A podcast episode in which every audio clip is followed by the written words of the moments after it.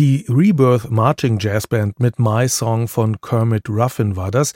Musik für Zweibeiner, für eine marschierende Band, nämlich in der SWR 2 Matinee doppelt gut, die zwei. Nur mit zwei Beinen kann man gehen und musizieren gleichzeitig und das, so könnte man sagen, macht uns zu Menschen. Wie genau das passierte, dass wir Menschen auf die Beine gekommen sind, das erforscht die Paläontologin Madeleine Böhme von der Uni Tübingen. Sie hat zum Beispiel herausgefunden, dass Menschen wesentlich früher aufrecht gingen, als man das bisher angenommen hatte. Und sie hat auch herausgefunden, dass zumindest ein früher Mensch in Süddeutschland zu Hause war, vor fast zwölf Millionen Jahren, nämlich im bayerischen Allgäu. Guten Morgen, Frau Böhme. Schönen guten Morgen.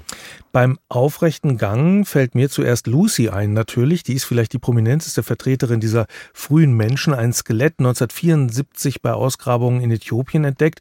So ein bisschen über einen Meter hoch, auf zwei Beinen stehend eben. Das ist ja das Wichtige. Und 3,2 Millionen Jahre alt. Bei Ihnen geht es noch viel weiter zurück in die Geschichte. Ist das tatsächlich, kann man sagen, auch die Suche nach dem Beginn des Menschseins, wenn man danach sucht, äh, wer wann auf zwei Beinen gestanden hat? Ja, im Prinzip kann man das schon so sagen. Der Mensch, den kann man ja definieren und Zweibeinigkeit ist eines seiner herausragenden Merkmale. Insofern ist die Suche nach, der, nach den Ursprüngen und den Gründen der Zweibeinigkeit äh, so bedeutend. Das ist ein erheblicher Sprung, ob ich nun sage, ja, vor 3,2 Millionen Jahren können wir das nachweisen oder vor 12 Millionen Jahren. Ist das bei Ihnen bislang der älteste Nachweis für den aufrechten Gang? Ja, das ist der älteste Nachweis. Also 11,6 konkret ist der Danuvius Guggenmosi alt. Das war schon eine sensationelle Entdeckung und man muss sich die Evolution der Zweibeinigkeit also sehr komplex, viel länger dauernd und komplex vorstellen. Danuvius Guggenmosi. Mhm. Ich habe gelesen, der heißt auch Udo. Der heißt auch Udo. Wie ja. kommt zu den beiden Namen? Nun, Danuvius Guggenmosi ist der wissenschaftliche Name. Danuvius, der Gattungsname, leitet sich von dem Flussgott, von dem keltischen Flussgott namens Danuvius ab, von dem auch die Donau ihren Namen bekam.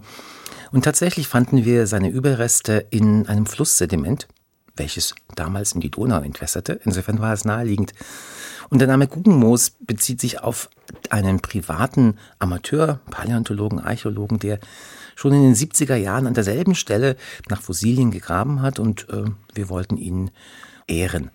Und der Udo? Ja, der Udo. Als wir die ersten Funde von dem Danuvius-Skelett gemacht haben, dem männlichen Danuvius, 2015 haben wir entschlossen, habe ich mich entschlossen, um äh, so wenig wie möglich von dem Material zu verlieren, rette ich ähm, Sediment, indem ich es mit einem großen Bagger abbaggere und dann auf die Seite lege und dort untersuche. Und bei diesem Abbaggern, das war 2016 und zwar, jetzt muss ich belegen, der 19. Mai 2016 oder war das der 17. Mai?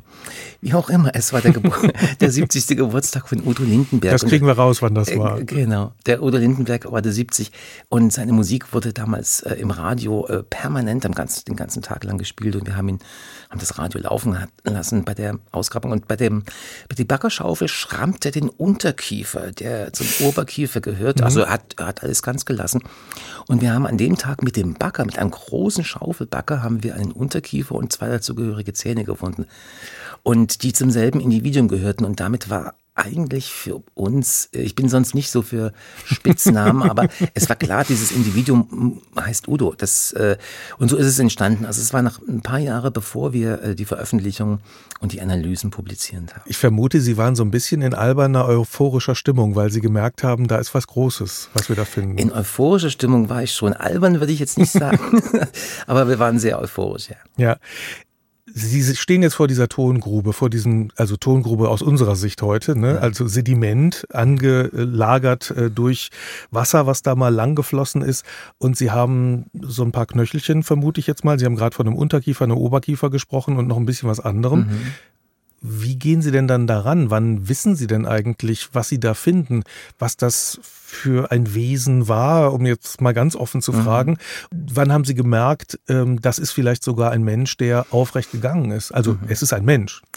Also es ist so, wenn man die Funde hat und nicht weitere erwartet, das heißt, dann äh, analysiert man im Prinzip Stück für Stück. Das heißt, man beginnt beispielsweise im Schädelbereich So war es auch bei äh, dem Udo, als ich dann die 21 Objekte, es waren 21 und zwar, das, das ist, ist das absolut Besondere, aus allen Körperregionen. Wir haben Wirbel, Brustwirbel mehrere, Oberschenkel, wir haben Schienbein, Fußknochen, Handknochen, Unterarm und so weiter. Das heißt, wir konnten Aussagen treffen über nahezu alle Gelenkregionen. Und die Gelenke sind ja nun für unsere Fortbewegung von entscheidender Bedeutung. Und tatsächlich war es so, dass äh, wie in einem Mosaik äh, Stück für Stück ein Bild entstand bei der Analyse, welches nicht mit normalen Menschenaffen so kompatibel war, sondern wo Merkmale auftauchten, die wir sonst nur bei, bei zweibeinigen Menschen fanden. Und das war natürlich eine, eine sehr spannende Zeit, eine, eine Sensation. Das hat sich über mehrere Wochen hingezogen man glaubt ja erstmal seinen eigenen Augen oder seinen Daten nicht und dann überprüft man die Daten und kommt immer wieder zum selben Schluss und dann gewinnt äh, man Sicherheit über seine Interpretation. Zweibeinigkeit ist für uns so selbstverständlich. Die meisten von uns können einfach so rumlaufen, ohne da weiter drüber nachzudenken. Das ist weitgehend automatisiert, also findet unterbewusst statt. Was ist tatsächlich, was passiert beim Gehen? Das hat auch was mit dem Gehirn zu tun. Ne? Das geht nicht ohne, dass man eine gewisse Schlauheit hat, sage ich mal.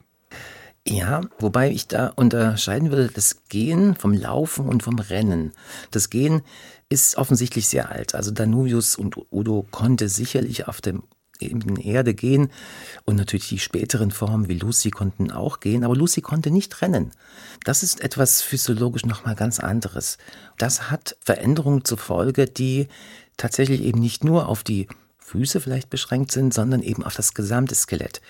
Vielleicht nicht unbedingt auf das Gehirn, denn äh, Lucys und die Nachfolger von Lucy hatten noch ein vergleichsweise kleines Gehirn, aber eben die Anatomie unseres Körpers, die Arme, die Hände, der Brustkorb, die Wirbelsäule, das Becken, die Beine, die Länge der Beine und die Gelenke. Das sind alles Dinge, die sich äh, beim Übergang zum Rennen, zum Läufer, also der Mensch ist eigentlich ein Dauerläufer das hat sich dann später nach Lucy erst herausgebildet. Aber das Rennen ist sozusagen das, was uns wirklich aus dem Tierreich heraushebt. Warum gerade das Rennen? Nun, es ist verrückt, aber der Mensch ist der beste Dauerläufer unter den Säugetieren. Der Mensch kann im Dauerlauf, also nicht im Sprint, sondern im ausdauernden, langsamen Rennen, kann er Strecken zurücklegen, wo kein einziges Säugetier Schritt halten kann. Das macht den Menschen so außergewöhnlich. Und seine ganze Anpassung seines Stoffwechsels, seiner Physiologie ist auf das Dauerlaufen ausgelegt. Also er kann 100 Kilometer, natürlich äh, nicht jeder, aber Sportler, gut trainierte Sportler können 100 Kilometer in sechs Stunden laufen. Das kann kein Pferd. Ein Pferd müssen sie nach einigen zehn Kilometern auswechseln. Deswegen die Postkutschenstation, ja. Mhm. Das heißt, wir können unglaublich schnell und lange laufen. Ähm, das ist eine speziell menschliche äh, Eigenschaft. Und wir sind auf zwei Beine gekommen und hatten dadurch die Hände frei und konnten mit diesen Händen dann noch was anderes machen. Was für eine Bedeutung haben die Hände da bei der Menschheitsentwicklung? Und das ist äh, wahrscheinlich eine der bisher noch am wenigsten bekannten, aber wahrscheinlich eine der mit wichtigsten Evolutionsschritte, die in Evolution unserer Hand, weil unsere Hand ist ja nicht nur zum Tragen von Objekten wichtig, Stellen Sie sich vor, wenn man will sammeln, also Jäger und Sammler, man möchte also Vorräte anlegen oder etwas von einem Ort zum anderen transportieren, das sind wir mit unseren zwei Händen, zwei Armen natürlich bevorteilt gegenüber vier Füßen. Auch das Tragen von Nachwuchs beispielsweise. Ja, wir Menschen und unsere Vorfahren wahrscheinlich auch schon lange haben keine Haare. Menschenaffen, die kleinen Jungen, die krallen sich im dem Fell der Mutter fest und sind da ziemlich sicher. Das geht bei Menschen nicht. Also müssen wir unseren Nachwuchs tragen.